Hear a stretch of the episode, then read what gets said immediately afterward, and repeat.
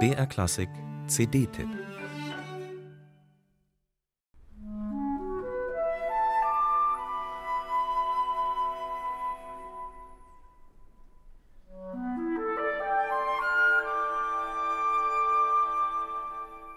Als Kind hatte er Astronom werden wollen. Die Vorliebe für kosmische Nachtstimmungen ist ihm auch als erwachsener Komponist geblieben. Wunderbar schimmern die Sterne in Vers la voûte étoilée, wie immer bei Kekla in klarer, transparenter Klanglichkeit. Leuchtende Himmelskörper könnte man auch beim zweiten Titel der CD vermuten, der Seven Stars Symphony, aber weit gefehlt. Hier geht es um Filmstars der 30er Jahre. Denn Quequelin wurde in fortgeschrittenem Alter zum leidenschaftlichen Cineasten.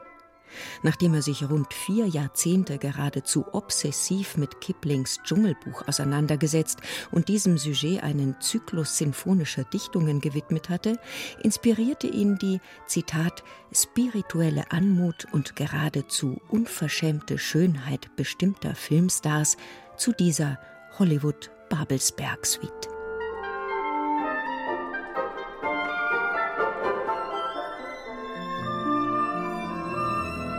Lillian Harvey bezauberte Quequelin derart, dass er neben diesem Satz über 100 Miniaturen über sie schrieb, außerdem ein komplettes Drehbuch samt Musik, das für ihn selbst eine Rolle an der Seite der graziösen Blondine vorsah.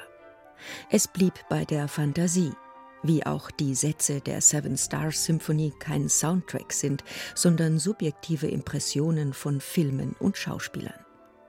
Der Dieb von Bagdad mit Douglas Fairbanks klingt bei Quequelin nicht nach abenteuerlicher Action, sondern duftig wie ein orientalischer Rosengarten.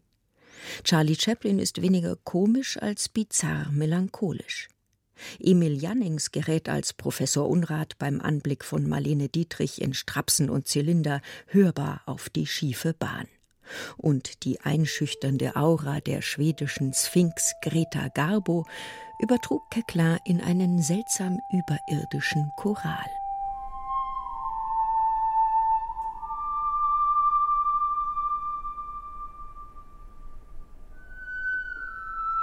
Die Onde Martenot war ein ganz neues elektronisches Instrument, das Olivier Messiaen genauso liebte wie der Klangzauberer Queclin.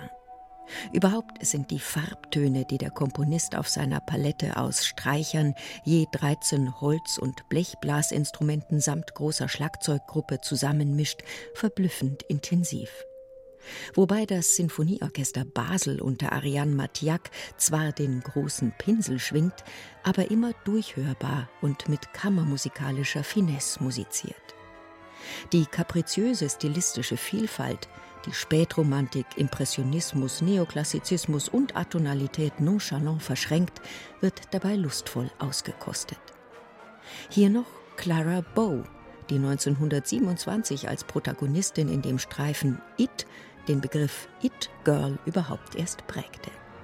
Insgesamt sieben Sterne für die Seven Stars Symphony und einen noch immer sträflich unterschätzten Komponisten.